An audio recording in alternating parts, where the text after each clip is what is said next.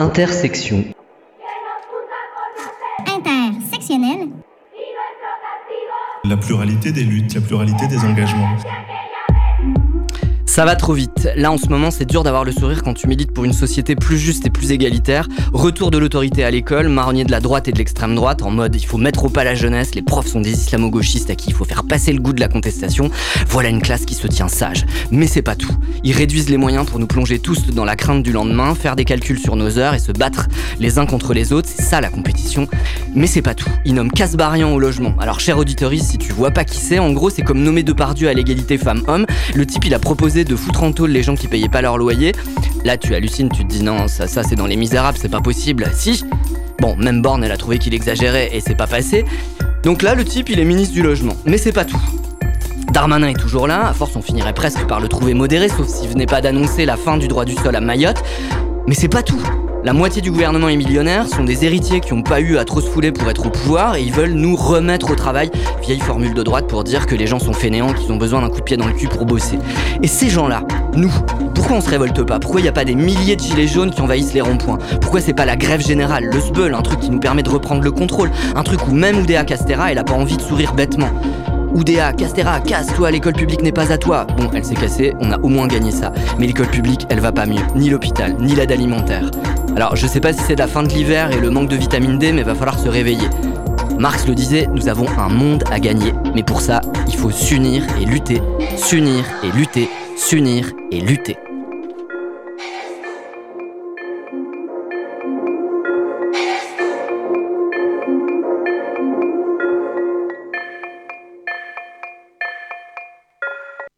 Vous êtes bien sur Radio Alpa 107.3, vous écoutez Intersection et aujourd'hui, alors aujourd'hui Tiffany n'est pas là, on lui fait un coucou, euh, elle est en Italie, elle nous rejoint mercredi prochain, mais aujourd'hui on a un invité, on a Tony, Tony qui, euh, qui est également sur euh, la grille de Radio Alpa, qui anime l'émission Oblique que vous pouvez écouter le dimanche, je crois. Ça, Salut bonjour Tony. à tous. Et donc Tony, là tu viens avec la casquette plutôt de militant euh, NPA et euh, hein, t'es militant au NPA, je ne me suis pas oui, trompé, oui. hein, le nouveau parti anticapitaliste. Et donc tu as écrit un article dans le journal de l'anticapitaliste sur L'uniforme. l'uniforme. Ah, Qui fait débat. C'est pas l'uniforme, hein, ils disent pas l'uniforme, ils disent c'est la tenue unique. hein. Ouais, ouais, enfin, Voilà, on est dans un peu 1984 là. ouais, c'est ça. La paix c'est la guerre, l'uniforme c'est la tenue unique. Alors, euh, qu'est-ce qui t'a donné envie de faire ce, cet article d'abord? Euh, et ben en fait, euh, il se trouve que j'y suis confronté directement. Et c'est un peu des trucs euh, qu'on essaie de défendre au NPA régulièrement, c'est euh, donner la parole aux premiers, premières concernées. et il se trouve que euh, dans le bahut où je travaille en tant que surveillant, euh, le proviseur, depuis la rentrée, enfin un petit peu après la rentrée, a avancé, disons, ses pions pour, pour participer, alors on savait pas trop sous quelle forme au début, à, un projet de- de- d'uniforme, tenue unique. ils ont aussi évoqué... euh, ah, il y, a un- troisième, je sais plus, truc ridicule. Et puis bah, euh, petit à petit, on a compris euh, comment ça allait jouer. Et puis bah, avec euh, le, le lancement d'une expérimentation pour, la, pour septembre 2024, on y est chez PBL. parce que en gros, en fait, ils ont d'abord demandé au CVL, au Conseil de vie lycéenne, les représentants des élèves, s'ils étaient d'accord. Ils ont dit non. Et du coup, comme ils n'étaient pas satisfaits. À 78%. Hein, je Euh, crois. non, d'abord le CVL. Ah non, euh, le CVL. euh, Vraiment, oui, oui, c'est oui, une instance. Je, je- là, je sais pas. euh, C'était une décision majoritaire, je pense. Et après, du coup, comme le CVL a dit non, euh, ils ont ils ont demandé à faire un, un sondage auprès de tous les élèves du lycée. C'est une belle conception de la démocratie. hein, Ouais, parce que Morancet, en fait, elle est passée, euh, elle est passée au lycée en décembre dernier et elle s'exprimait, alors, euh, je sais plus comment ça s'appelle, TV euh, Pays de la Loire ou euh, quelque chose comme ça. TVMN, ouais, je crois. Et voilà ce qu'elle disait à Ah. propos de l'uniforme. On va l'écouter. Première mesure, Christelle Morancet, l'uniforme dans tous les lycées de la région. Vous êtes favorable à une expérimentation. Euh, vous étiez dans un lycée euh, du Mans il y a quelques jours. Vous en avez parlé. C'est un lycée où ça va être expérimenté, le lycée Touchard-Washington. Alors, c'est pas l'uniforme dans tous nos lycées. C'est de lancer euh, une expérimentation euh, sur certains de nos lycées. J'ai d'ailleurs lancé un appel à candidature. Mais en tout cas, ce qui est sûr, c'est de le Qui a faire. donné quoi? On vous a répondu? Il y a des lycées qui- Aujourd'hui, on a des lycées euh, qui se sont portés candidats. Maintenant, il faut qu'on travaille avec eux parce que moi, la Combien règle. Combien de lycées? Je bah, j'ai pas en tête, mais on en a 5-6. Mais maintenant, moi, ce qui est important, c'est pas uniquement la candidature du lycée. Moi, ce projet, je veux le faire avec les jeunes. Uniquement avec les jeunes. Je veux qu'il y ait une concertation, je veux le travailler avec eux. Et attention, dans les lycées, moi j'ai eu l'occasion à la rentrée de septembre ou là, la semaine dernière, euh, dans un lycée du Mans, de d'échanger avec eux. La question n'est pas si simple parce qu'ils n'ont pas été habitués. C'est-à-dire qu'il y a peut-être aussi une réflexion à avoir quand vous commencez en primaire avec l'uniforme et que vous arrivez au lycée, vous n'avez pas le même regard. En revanche, il y a aussi des jeunes qui nous disent, bah, qui sont pleins de bon sens, qui nous disent, bah, ça gommerait aussi les inégalités. Mais moi, je veux le faire uniquement si les jeunes sont partants. Voilà, uniquement si les jeunes sont partants. Et s'ils ont dit non, bah on leur redemande une deuxième fois. C'est ça un peu l'idée. Exactement. Et donc, euh, dans l'article, euh, toi, tu fais le lien avec euh, l'abaya, je crois, enfin, un sujet qui a bah été, enfin, auquel vous avez été confronté en fait à, dans ton dans lycée. le même, oui, bon, disons-le, au lycée Touchard. Hein, Touchard, Washington. c'est un élève où il y a pas mal de jeunes, un lycée. De, oui, où il y a de, des jeunes racisés et donc les jeunes filles à la rentrée avaient été pas mal mises sous pression. 14 d'entre elles sur les deux premiers jours ou trois, je sais plus, avaient été renvoyées chez elles sous prétexte d'abaya. et pour en avoir vu trois il y en a au moins deux où c'était euh, complètement abusif, quoi. Non pas que ce soit pertinent sur la troisième, mais disons que si elles avaient s'ils avaient été blanches, la, tenue aurait pas posé de. Enfin, c'était pas une abaya euh, telle qu'on nous la montre sur une image. Si, si tant est qu'on puisse définir vraiment ce que c'est, mais. Et du coup, euh, l'uniforme, ça règle le problème. C'est aussi une manière de lutter ah bah, contre. Tout à fait. tout à fait. Contre ça. Mais ce, qui est, ce qui est dommage, c'est que dans les. En fait, le, le la démarche de mon article, c'est que du coup, j'ai pas mal eu l'occasion d'en débattre avec plein de personnes, aussi bien à l'intérieur qu'à l'extérieur du lycée, euh, et, que du coup, j'ai eu affaire à pas mal d'argumentation, de réflexion, et je synthétise un peu ça. La question des jeunes filles euh, n'est jamais ressortie, c'est plutôt l'exemple le, des jeunes hommes en survêtement qui effectivement sont aussi des jeunes hommes racisés, hein, encore une fois, qui sont ciblés. Comme quoi, ça serait pas une tenue pour aller au travail, euh, enfin ah pour aller au lycée. Faut, faut, pas s'habiller en survêtement, et du coup, faut imposer une tenue unique. Donc en fait, ça cible quand même euh, certains bah et certaines élèves plus que d'autres. Bah oui, oui, c'est pas les élèves qui s'habillent en, en tenue de bourge que qu'on cible. Hein, enfin. Voilà, il y a un impensé euh, raciste de, de cette mesure-là. Euh, L'autre argument que tu avances, c'est le coût. Hein, c'est quand même euh, assez euh, notable. Coût qui va être, je crois, d'après ce que j'ai lu, euh, qui va être, comment dire, pris en charge à moitié par l'État et à moitié par les collectivités. Comme on, quand on sait que les collectivités locales, alors quand c'est des écoles, c'est les municipalités, elles roulent pas sur l'or. on se demande comment on peut, voilà, c'est vraiment, pour le coup, on est dans l'argent magique là. Oui. Et, euh, et, sinon, tu parles également, il y a un argument intéressant, alors qui est repris par, euh, par Morancel, à la fin, elle dit Ah, les, élèves, ils ont, ils ont, des arguments plein de bon sens, ils disent ça va, ça va lutter contre les inégalités. C'est marrant parce que c'est tous des, des maires de droite, en fait, ou des. enfin, elle, elle est pas maire, elle est. Présidente de région, mais Présidente de région, et puis elle a rejoint euh, Horizon. Donc, euh, mais du coup, cet argument de la justice sociale, qu'est-ce que tu en penses? Parce que tu en parles pas mal dans l'article. Ouais, ouais, bah c'est un peu euh, ma réflexion, c'est qu'en fait, bon, déjà, euh, à l'échelle euh, globale, c'est faux de dire que l'uniforme, ça réduirait les inégalités. C'est quand même, encore une fois, de la pensée magique, comme si, en gros, c'est rarement ce qui est dit comme ça, mais enfin, comme si un enfant d'ouvrier immigré, par exemple, sous prétexte qu'il s'habillerait bien, il pourrait aurait la capacité à devenir ingénieur demain en France. Bon, bah, statistiquement on, sait que ça n'arrive pas et j'ai du mal à croire que changer de vêtements, ça, ça résolvera le problème. Mm. Euh, après, en vrai, bon, quand on discute un peu plus finement là, de, de, cet aspect global, on se rend compte que bon, il y a pas mal de personnes qui ont toujours un exemple de personnes euh, qui ont euh, vécu une expérience d'uniforme et qui l'auraient bien vécu et qui se seraient mieux. Alors bon, ça c'est toujours un peu discutable, de, faire, c'est, enfin, c'est de la fiction quoi. Mais et en fait, je me suis dit qu'il fallait considérer cet argument un peu au sérieux en, gros, ce que tu dis dans l'article, c'est qu'il y a des gens, euh, issus de milieux pauvres, qui, auraient été légitimés euh, vis-à-vis de, d'élèves euh, issus de milieux riches par l'uniforme, en fait, ça aurait, voilà. Ouais, bah, je parle plutôt en termes de classe sociale que de, richesse, parce que ça, ça, renvoie à des choses. Typiquement, surtout avec des élèves qui sont, qui peuvent être immigrés et en fait qui ont des problèmes d'argent, mais qui sont, qui peuvent être socialisés quand même à des milieux un peu plus bourgeois parce qu'en fait c'est leur, leur déclassement vient de leur, euh, leur déplacement donc euh, mm. c'est pas toujours un problème d'argent. Mais effectivement il y, a un, y a un jeu euh, certains élèves qui sont qu'on renverrait plutôt aux classes populaires peuvent se sentir plus intérêts à la bourgeoisie grâce, grâce aux vêtements et en fait politiquement ça me pose tout autant problème Tu penses que ça va vraiment euh, avoir lieu? Parce que moi j'ai l'impression qu'ils sont à la peine, j'ai l'imprestion que c'est un peu de la communication. Ils avaient annoncé 100 établissements, ce qui est quand même à l'échelle de la France rien, hein, Mhm. école, collège, lycée confondus. Là je crois qu'il y en a 80, 89 qui, qui, qui sont partants et encore c'est pas définitif pour, pour tous. Euh, la, l'appel à candidature, en fait, il était jusqu'au 15 février. En fait, Mhm. euh, il n'y avait pas assez de monde, donc ils ont repoussé, repoussé au 15 juin. Ouais. Donc, euh, c'est, il y avait un article dans Le Monde cette semaine là-dessus sur le, le côté un peu poussif de l'expérimentation. Moi, j'ai l'impression qu'ils vont pas aller jusqu'au bout. Le, le- la FCPE disait ça, hein, que l'expériment, enfin que, que, que ça marchera pas la généralisation. Bah, t'en penses quoi? Écoute, déjà tant mieux. Après, c'est vrai que nous, de l'intérieur, on l'a vécu aussi assez difficilement, ce truc-là. Je pense que c'est pareil partout en France. Euh, Il y a eu une énorme pression pour que ça ait lieu. hein. J'ai un peu raconté le, le- le contexte avec les consultations des élèves. Alors, ce qui est- très intéressant, c'est ce que dit la présidente de région de manière ultra positive. Moi, je veux le faire avec les élèves, elle dit. Et effectivement, je peux vous confirmer qu'elle veut pas faire ça avec les personnels des établissements parce que nous, les informations sur le truc, on les a appris par la presse comme tout le monde. Hmm. Alors même que d'un point de vue pratique, euh, nous, voilà, on se pose des questions. Alors bon, moi je suis, moi, je suis ra- radicalement contre, mais j'ai plein de collègues euh, à mon grand drame qui étaient pas complètement opposés, mais qui se posaient des questions très, très pratiques de, bah oui, mais euh, les élèves, s'ils doivent avoir un uniforme, qui va contrôler qu'ils sont bien habillés? Est-ce que c'est nous? Quelles Mm. sera les sanctions?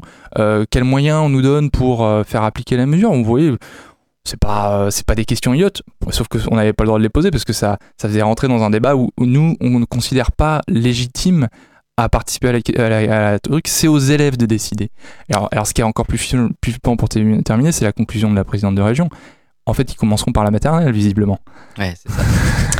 on va revenir sur les questions de l'école euh, au-delà de, de l'uniforme lui-même. On va faire une petite pause et faire un clin d'œil à Tiffany qui nous écoute sans doute euh, depuis euh, Venise et euh, faire une chronique féministe à partir de l'émission de Mediapart euh, qui est excellente. Si vous avez le temps, allez voir, euh, allez la voir en entier.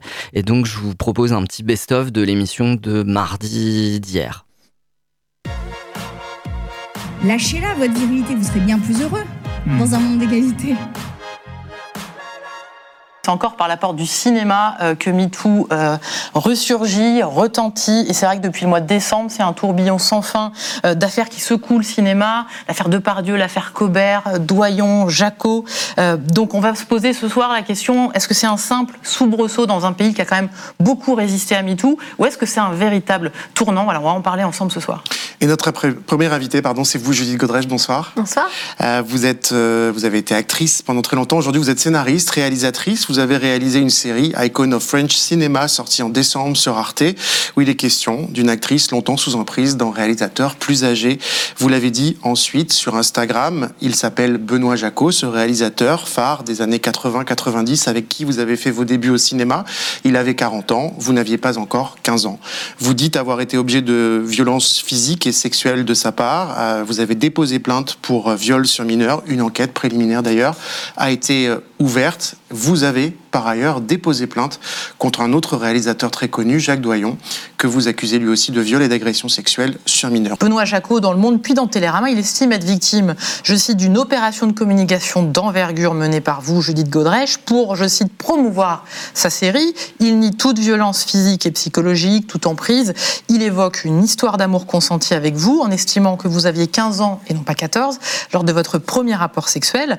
Et il considère même que c'est lui qui aurait été Euh, J'imagine que ça, Judith Godrèche, ça, ça vous fait évidemment réagir. Il renverse cet argument de l'emprise. Ouais, en- honnêtement, je trouve ça tellement délirant. Une- une- sous l'emprise d'une enfant de 14 ans. Enfin, Et c'est vraiment en fait un argument qu'on retrouve euh, notamment à partir du moment où Kubrick adapte Lolita. C'est-à-dire qu'il Oui. va y avoir un mythe autour de la figure de la femme de 13, de la jeune fille de 13-14 ans qui est responsable en fait de ce qu'elle fait à l'homme. Or, dans la version de Nabokov, c'est bien Humbert Humbert qui est responsable des viols. Ça n'est jamais Lolita. Et donc là, il y a une inversion à partir du moment où Kubrick filme Lolita comme quelqu'un euh, qui est un objet sexuel, mais qui euh, va euh, qui peut pas s'empêcher en fait de séduire les hommes, la responsabilité va être attribuée à Lolita. C'est exactement dans sa défense ce qu'il est en train de faire, ce qu'il fait aussi dans ses films, c'est-à-dire reprendre le mythe de Pygmalion. Enfin, je veux dire, tout ça, ce sont des, des mythes qui sont à l'œuvre pour maintenir une culture du viol et une culture de l'inceste. Et se dédouaner. Je veux dire, c'est de la même manière quand on voit, par exemple, dans son bonus DVD qui parle euh, de Judith Godrèche pendant je ne sais pas combien de minutes, alors qu'elle n'est pas là, que fait-il en fait à ce moment-là? C'est pas son exercice de promotion à lui Enfin, je veux dire, il s'arrange toujours en fait pour se déresponsabiliser. Et en fait, à quel moment notre MeToo en fait, il va arriver à un moment où un des agresseurs va dire oui, j'ai agressé. On l'attend quand même ce moment-là. On attend qu'ils prennent leurs responsabilités. C'est quand même complètement hallucinant qu'il y ait cette ce tel sentiment d'impunité qu'ils osent parler comme ça euh, de ce que font les femmes et de ce que disent les femmes. Je pense que déjà le complément d'enquête a suscité des réactions qui ne sont pas celles que j'aurais espérées. C'est-à-dire que tout le monde s'est arrêté sur le fait, et a raison, hein, attention, parce que le fait qu'il sexualise une petite fille est abominable. Mais le, le reste, qu'est-ce qu'on en fait? Ma parole, qu'est-ce qu'on en fait? La parole de toutes ces femmes qui ont eu le courage de parler, qu'est-ce qu'on en fait? Et donc, du coup, moi, je, comprends, mais en fait, je pourrais rebondir aussi sur le fait que les affaires font du bruit quand il s'agit de, mineurs. Donc, on a parlé du consentement, on a parlé de... Et donc, nous, en tant que femmes, on est tout de suite coupables on est coupable parce qu'on est allé, machin. Enfin, on y est retourné, et ci et ça. Et. Euh, Vous avez l'impression que ces propos, dans complément d'enquête, ils ont comme effacé euh, des témoignages qui dénonçaient des choses plus graves que des propos. Euh, oui. C'est-à-dire, on va le dire concrètement, des accusations de viol, des accusations de main dans la culotte, des accusations de main sur les seins, donc des accusations d'agression sexuelle aussi. C'est ça, et je trouve que même ça a effacé votre enquête et que vraiment on retient ça. Et dans les commentaires que je peux lire, c'est vraiment ça qui choque les gens. Et c'est ça qui retiennent. Et je trouve ça quand même assez triste. Et c'est spécifiquement français. C'est ce que Laure Murat d'ailleurs euh, a déjà écrit. C'est-à-dire que c'est notre spécificité française, c'est que notre MeToo, on peut parler que des enfants. On ne veut jamais parler des femmes adultes. Euh, après, moi j'ai l'impression que le, fait que d'un coup ce soit arrivé dans la cuisine et dans le salon des gens et que c'est pas mm. été du parole contre parole, là ils ont été témoins des agissements de Depardieu, d'un coup, ils sont leur enfin, ils sont les juges de ce qu'ils viennent de voir pas d'un récit qu'on en fait. Quoi. Donc peut-être, enfin moi j'ai l'impression que c'est à cet endroit-là que l'opinion a changé. Oui, il y a un effet de réel. Euh, voilà, on voyait ce gros porc euh, parler comme un, comme on n'a juste pas le droit de parler ni à ni d'une enfant ni à cette femme qui le humiliait euh, cette cette cette interprète. Et il y a, on le sait, ça va, je veux dire parce que parce que quand même le MeToo se met en place parce que les plaques tectoniques bougent parce que c'est comme c'est comme une catastrophe naturelle. On peut plus l'empêcher. Et en ça, c'est merveilleux. C'est quand une avalanche doit tomber, elle tombe. Et, les, et, ceux qui résistent à cette révolution qui est en train d'opérer, ils peuvent pas, avec leurs petits bras, avec leurs mensonges honteux, avec leurs calomnies, avec leur dénigrement, avec le déni, ils ne peuvent plus empêcher ça. You are somebody that I don't know, but you're taking shots at me like it's Patron, and I'm just like, damn. It's 7 a.m. Say it in the street, that's a knockout. But you say it in a tweet, that's a cop out. And I'm just like, hey, are you okay? And I ain't mess with your self expression, but I've learned a lesson that stressing and obsessing about somebody else is no fun. And snakes and stones never broke my bones, so.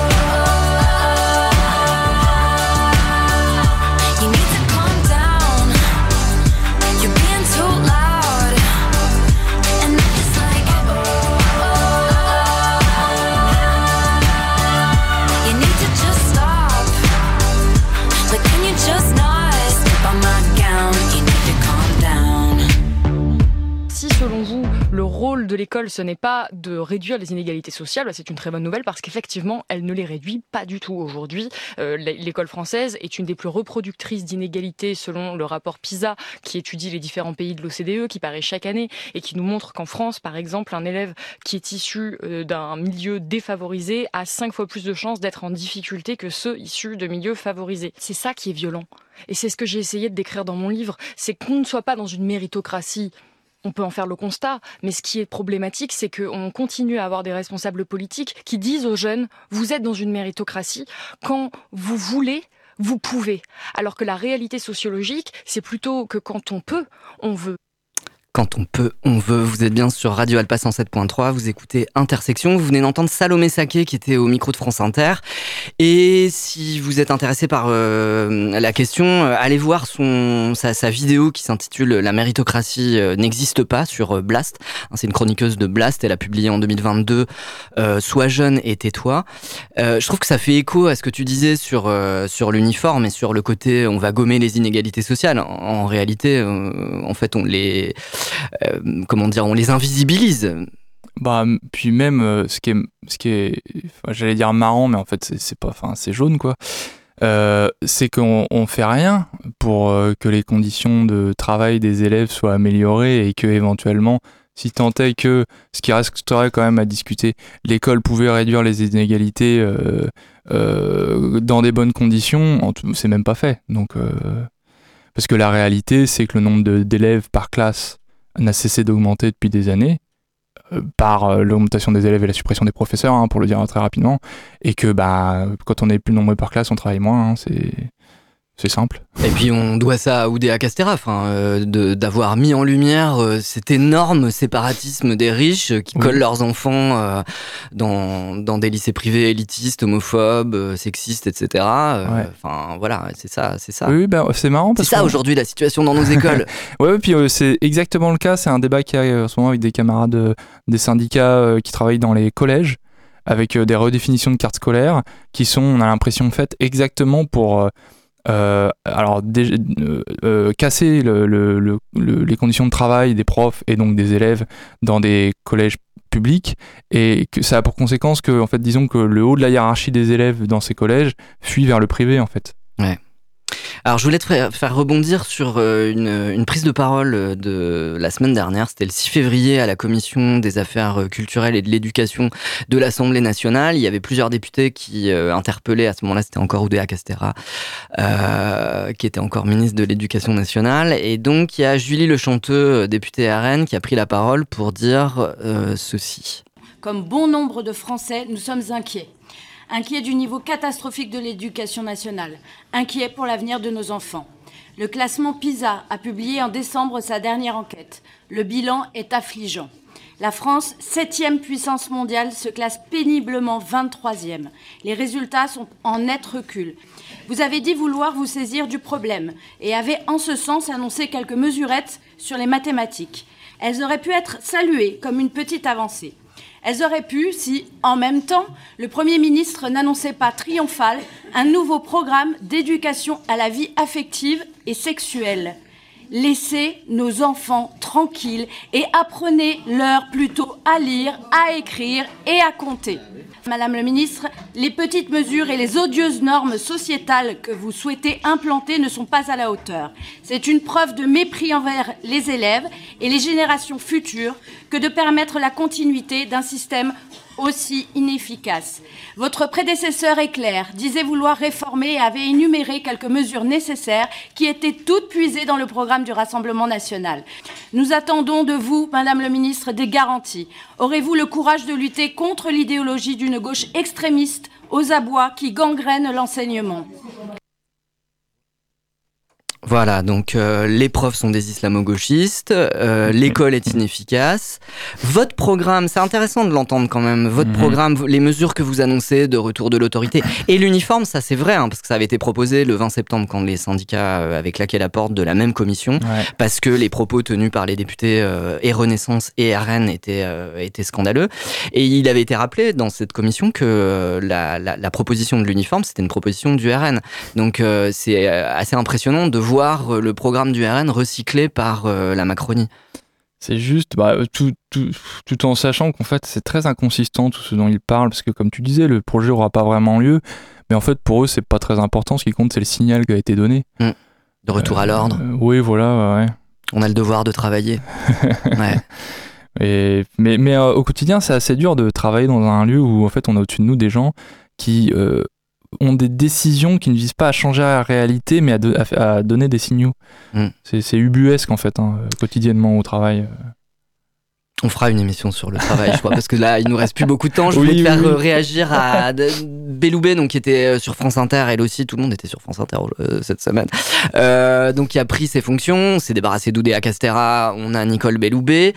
Euh, voilà ce qu'elle disait au micro de France Inter donc cette semaine. Comment vous faites pour euh, mener à bien cette réforme avec les, les classes de niveau, ou quelle que soit la manière dont on les appelle à, à partir de la, la rentrée prochaine? Avec quels effectifs? Gabriel Attal dit que c'est au moins 2000, 2300 postes supplémentaires. Vous les trouvez où? Bien, nous avons des redéploiements internes au sein euh, du ministère qui nous permettent de trouver ces supports. C'est-à-dire, euh, ils viendraient d'où? Il viendrait de la grille euh, d'enseignement, des, des horaires de sixième et de cinquième qui va évoluer avec la mise en place euh, de ces groupes et qui nous permet de récupérer un certain nombre Mais d'emplois. c'est faisable de trouver, euh, alors qu'il y a une crise des vocations aujourd'hui, euh, c'est abs- 2000 enseignants à la Il faut rentrée? distinguer les postes et les personnes qui sont assises sur ces postes. Les postes, nous les aurons et les personnes, nous faisons tout pour anticiper les recrutements, pour avoir euh, les personnels présents à la rentrée, évidemment. Et puis, je, je ne l'ai pas dit, mais nous pouvons également travailler, c'est déjà le cas, avec les personnels du premier degré, les Mhm. professeurs des écoles qui viennent travailler en collège et qui nous apportent un concours euh, très sérieux. Voilà, c'était Nicole Belloubet. Qu'est-ce que ça te. Ah, c'est exactement ce que je viens de dire. Ouais. C'est, c'est- ça a aucun, ça a aucune réalité en fait ce qu'elle raconte. Si Ouais. vous voulez qu'il y ait plus de profs, ils augmenteraient les salaires. Ouais, puis là, redéploiement, ça veut dire quand même, euh, on, on impose des, des, comment dire, des, Des des contraintes assez importantes. hein. Ouais, Euh, ouais. Les, groupes de niveau, euh, en plus, c'est quand même une aberration pédagogique. Et euh, mais ça va se faire à moyen constant. De même que l'inclusion, ça se fait Oui. à moyen constant. Oui. Moi, en l'écoutant, tu sais à quoi ça me faisait penser? J'avais l'impression, il y a un côté petit bambou en fait chez Nicole Belloubet dans son ton. Euh, un côté très rassurant. Elle annonce des mesures, on va redéployer, mais c'est très calme, euh, très ou euh, comment il s'appelle le, le type qui fait de la méditation là, Christophe André là. Je connais pas, mais ouais, fermez ouais. les yeux, on va redéployer, etc. Euh, pour conclure l'émission, parce qu'on arrive un peu à la Ouais. fin, euh, Tony, qu'est-ce que tu nous suggères de faire? Ah, bah, de s'organiser. Ouais. C'est bien, s'unir donc. Ouais, de trouver les moyens de lutter contre ce- ces, ces politiques ubuesques euh, en commençant par euh, ses collègues de travail, euh, essayer de trouver des gens avec qui on résiste, quoi. Ouais, et puis peut-être rappeler que si on se réunit pas, si on s'unit pas, si on s'organise pas maintenant, Oui. euh, ce qu'on a, c'est l'autre là, Julie Le Chanteux, euh, Roger Chudo, etc. Le gros backlash aussi sur les questions de genre. J'ai pas réagi sur ce qu'elle disait, mais Oui. euh, voilà, ça les fait hurler le, le- le programme sur l'éducation à la vie Oui, sexuelle et affective. C'est ça en fait qui se profile. dont malheureusement, moi je trouve qu'on a terriblement besoin à l'école. Hein. Je ne vais pas rentrer dans les détails parce qu'il y a des histoires un peu sordides Ouais. et, et intimes. Mais ouais, les élèves en ont besoin hein, de parler de ces questions-là. Donc euh, à bientôt dans la rue. Euh, c'est la fin de cette émission. On rappelle, euh, alors ça c'est ton actualité, enfin l'actualité de Oui. du NPA, donc que tu nous apportes. Euh, Il y a une réunion publique euh, Jeudi 22. prochain avec Guillaume Fondu qui a écrit Que faire de Lénine à l'occasion du centième anniversaire de la mort de, euh, de Lénine. Et le jeudi 22 février, donc il y a deux soirées en même temps, il y a à partir de 19h une soirée solidarité avec la Palestine. Je rappelle, on est à 28 000 morts. Euh, voilà, avec la projection du documentaire Contre-feu, résistance sociale et syndicale en Palestine, comment on s'organise, y compris en Palestine. À la semaine prochaine, donc vous pouvez faire euh, la première soirée et la deuxième après. Merci